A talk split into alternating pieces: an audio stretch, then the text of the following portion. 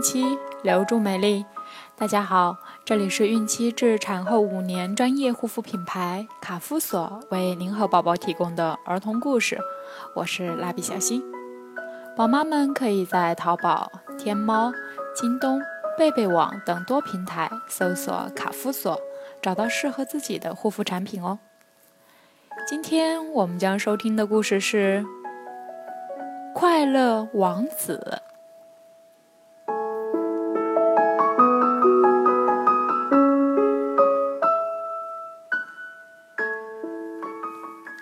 在一座城市的上空，高高耸立着快乐王子的雕像。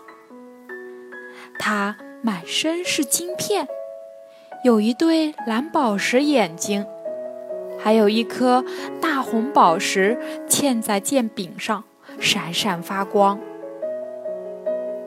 有一年秋天，一只燕子晚上飞到了这个城市。停在快乐王子的两只脚中间，他打算睡觉。忽然，一滴水落在他身上，接着又落下来一滴。燕子仰头一看，只见快乐王子眼泪汪汪，泪珠顺着黄金的脸颊流下来。小燕子心里充满了怜悯。快乐王子，你为什么哭呀？从前我有颗人心，却不知道流泪。我住在无忧愁的宫里，悲哀进不去。臣子们称我为快乐王子。我死了，他们把我竖在这里。让我看到这个城市丑恶和穷苦，我的心是铅做的，也忍不住要哭。王子说：“有一个很穷的女裁缝，她正在给一个宫女做跳舞裙。她的孩子在床上发烧，嚷着要吃橙子。”母亲没钱，只能给他喝水。王子让小燕子把他剑柄上的红宝石送给女裁缝。小燕子不肯，她说：“她不喜欢小孩儿，小孩儿们常常丢石头打她。”王子再三求她，忧愁的面容终于使小燕子的心软了下来。燕子从王子剑柄上啄下大红宝石，衔到女裁缝家里。小孩正在床上翻来覆去。燕子跳进窗里，把红宝石放在女裁缝的顶针旁边。燕子回来后，把刚才的事告诉了快乐王子，说。奇怪，天这么冷，我却觉得很暖和。王子说：“那是因为你做了一件好事。”月亮升起时，燕子向快乐王子告别。快乐王子求燕子再陪他过一夜。王子说。城那边有个年轻人，住在顶楼上，埋头写一个剧本。年轻人很穷，炉子里没有火，又饿得头昏眼花。好心肠的燕子问快乐王子：“要不要给年轻人再送块红宝石去？”“唉，我已经没有红宝石了。”只剩下一对蓝宝石眼睛，你取出一颗给他送去，他能换钱买食物、买木柴，写完剧本。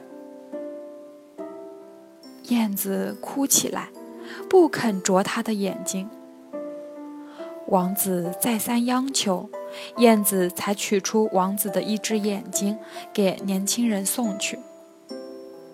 年轻人很高兴，因为他可以写完剧本了。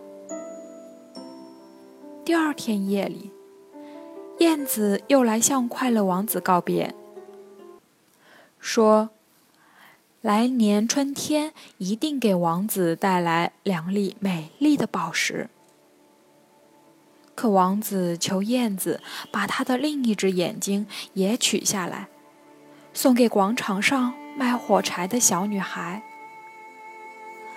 小女孩把火柴掉在沟里。如果她不带点钱回家，父亲会打她。她没有鞋，没有袜子，光光的头上也没有一顶帽子。他有了蓝宝石，父亲便不会打他了。燕子说：“但你会变成瞎子的。”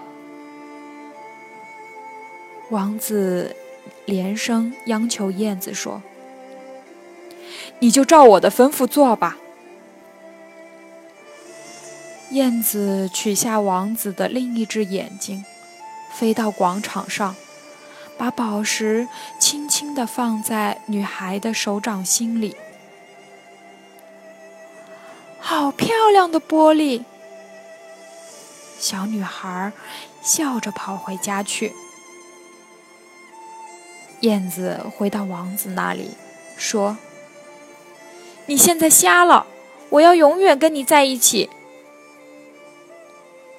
快乐王子却让小燕子在这个城市上空转一圈，看看人们的苦难。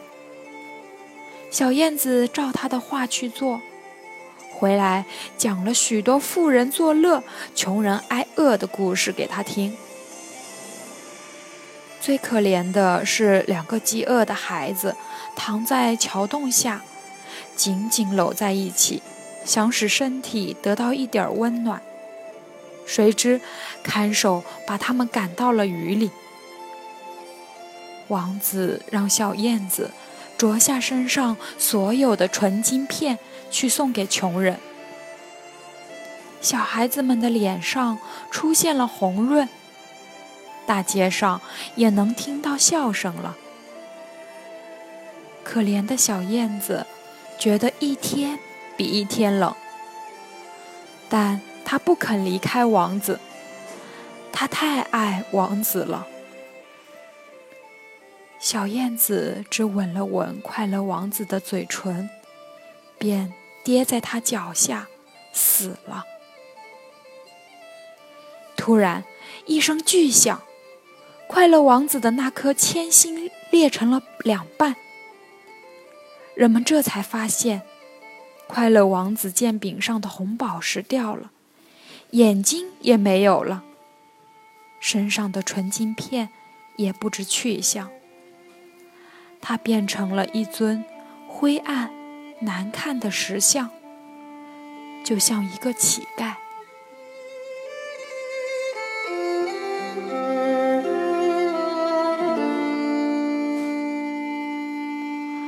快乐王子最后变成什么样子了呢？小朋友们，你们知道吗？好了，我们今天的故事就讲完了。卡夫所提供最丰富、最全面的孕期及育儿相关知识资讯，天然养肤，美源于心，让美丽伴随您的孕期，期待您的关注。蜡笔小新祝您生活愉快，明天再见。